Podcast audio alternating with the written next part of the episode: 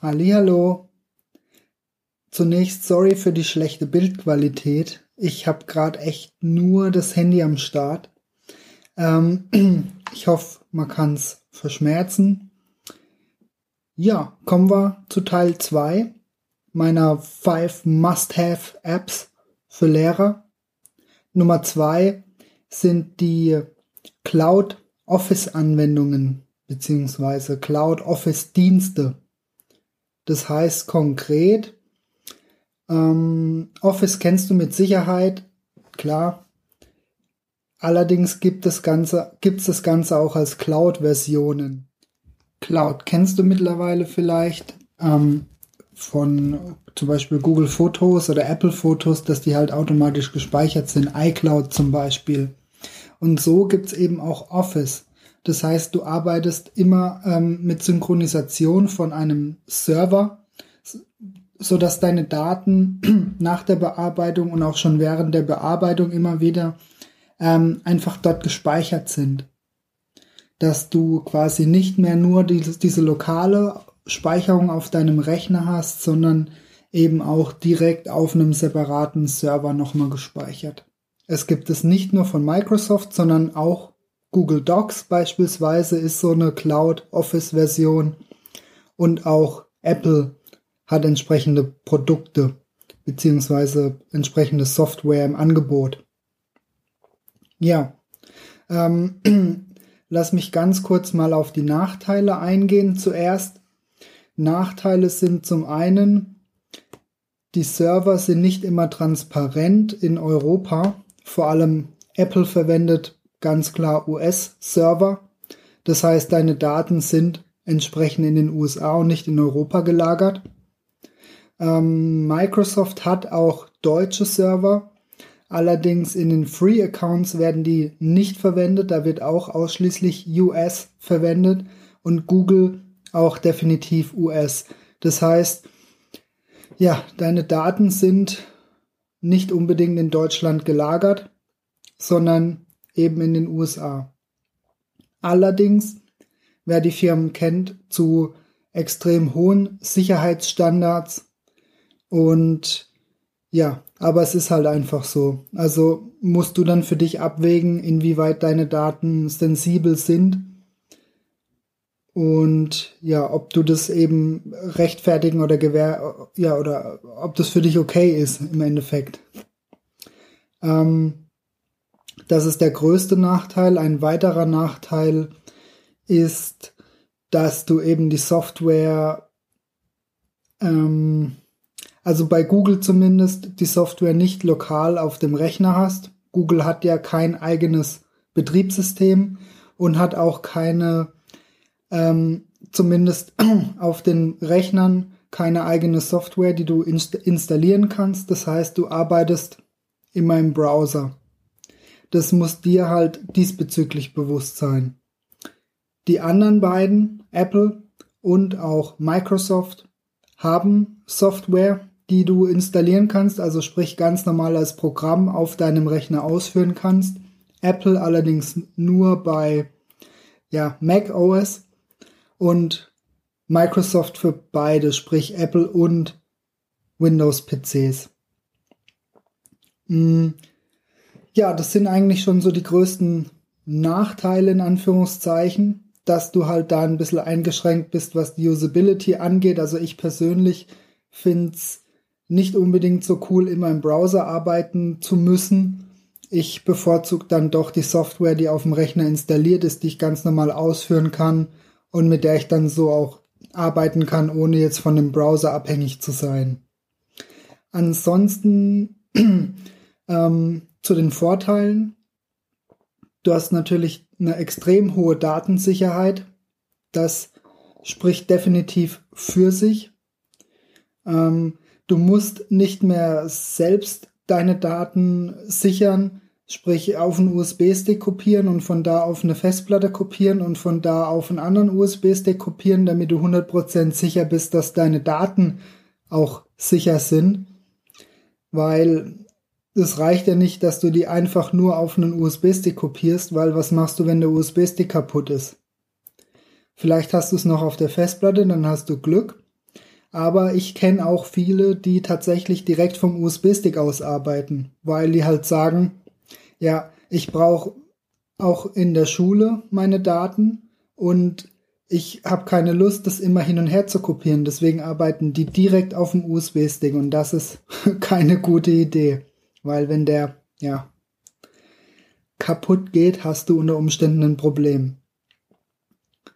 So, wie gesagt, Vorteil, deine Daten sind absolut sicher und sind auch von jedem ja beliebigen Ort, wo es Internet gibt, auch abrufbar. Du kannst dich dann einloggen oder hast vielleicht sogar deinen Account schon synchronisiert und kannst dann direkt auf deine Daten zugreifen. Das funktioniert innerhalb von der Mac-Umgebung meiner Meinung nach am allerbesten. Also sprich, wenn du wirklich nur Apple-Geräte hast, dann ist da die Synchronisation komplett easy, komplett automatisch. Du brauchst dich um nichts kümmern. Funktioniert alles einfach. Ja, ähm, Microsoft funktioniert auch ganz gut, wenn du, wie gesagt, deinen Account hast und deine Software auch mit dem Account synchronisiert ist. Ähm, ist natürlich in der Schule wiederum so eine Sache, weil du in der Regel ja zu Hause mit deinem eigenen privaten Account arbeitest und in der Schule mit deinem Schulaccount. Und vielleicht ist es sogar aufgrund der Schulrichtlinien gar nicht gestattet, dass du dies, dein eigenes Profil sozusagen für diese Software verwendest und dann ist es nicht mehr ganz so einfach mit dem Synchronisieren. Aber du kannst auf jeden Fall über die Web-Oberfläche, über den Webbrowser, da kannst du das normalerweise jederzeit auch tun, dass du zumindest die Daten dann vor Ort einfach nochmal runterlädst oder dann auch eben, wenn es nur Kleinigkeiten sind, dort dann im Browser bearbeitest oder wenn du es nur drucken willst, dann dort einfach aufrufst und direkt druckst oder so. Das funktioniert dann auch ganz gut und relativ einfach. Google würde ich so einschätzen wie Microsoft. Ähm, wie gesagt, der Unterschied ist eben, dass du keine Software auf dem Rechner drauf hast. Du bist an online gebunden. Ähm, dafür ja, kannst du alles relativ einfach synchronisieren und relativ easy auch nutzen. Ähm, am besten machst du das mit dem Chrome-Browser, weil da hast du wirklich die komplette Funktionalitätsvielfalt. Bei den anderen Browsern bist du ein bisschen eingeschränkt, aber ich denke, so im Alltagsgebrauch sollte das auch ganz gut funktionieren. Ja, ähm, ich verlinke dir auf jeden Fall auch nochmal einen Test. Da steht auch nochmal alles relativ einfach erklärt, welche Unterschiede es gibt und warum das Ganze sinnvoll ist. Ähm, nochmal so die Begründung, warum das für mich ein Must-Have-App, eine Must-Have-App ist, ähm, sofern du natürlich mit dem Datenschutz konform bist und das akzeptieren kannst, ähm, weil es dir halt wirklich den Alltag erleichtert. Du brauchst dich nicht mehr um die Synchronisation kümmern und ähm, du könntest theoretisch sogar dann das Dokument von deinem iPhone oder Android Smartphone direkt auf dem Kopierer bei euch in der Schule ausdrucken bräuchtest nicht mal mehr unbedingt an den Rechner gehen, wenn schon soweit alles vorbereitet ist. Und ja, Datensicherheit äh, beziehungsweise also der Schutz davor, dass, dass mit den Dokumenten nichts passiert, ist halt extrem, extrem hoch. Und für mich persönlich überwiegt es auf jeden Fall. Also, ja. Wie gesagt, schaust dir mal in Ruhe an und wenn du Fragen hast, einfach kurz fragen. Schreib mir einen Kommentar, dann beantworte ich gerne auch jede Frage separat oder schreib mir eine, eine persönliche Nachricht. Ich freue mich auf jeden Fall auf dein Feedback. Und ja, mach's gut. Bis dann, dein Fabian. Kurzer Nachtrag jetzt nochmal an der Stelle. Falls du möchtest, dass ich gern mal dir die Programme auch live zeige, gar kein Problem, gell? schreib mir einfach, gib Bescheid, falls es dich interessiert, dass ich dir auch die drei vorgestellten Services mal live in der App zeige. Das ist halt ein bisschen umfangreicher, deswegen habe ich das jetzt nicht reingenommen.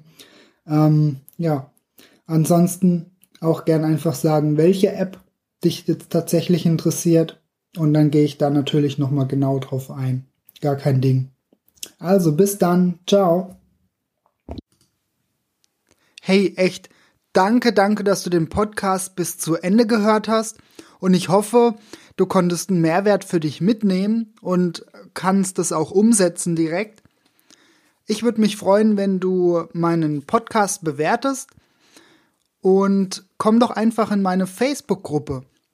Die findest du unten in der Beschreibung des Podcasts. Da findest du natürlich noch weitere Tipps und Tricks, viele Anregungen, viele Tools, die ich getestet habe und du triffst dich natürlich mit Gleichgesinnten, die ebenfalls Lehrer sind, die in der gleichen Position sind wie du und die auch gerne ihre Situation einfach optimieren und verbessern möchten für mehr Freizeit, für mehr Wohlbefinden und natürlich auch für weniger Stress im Schulalltag. Ja, ich wünsche dir alles Gute, lass es dir gut gehen, dein Fabian.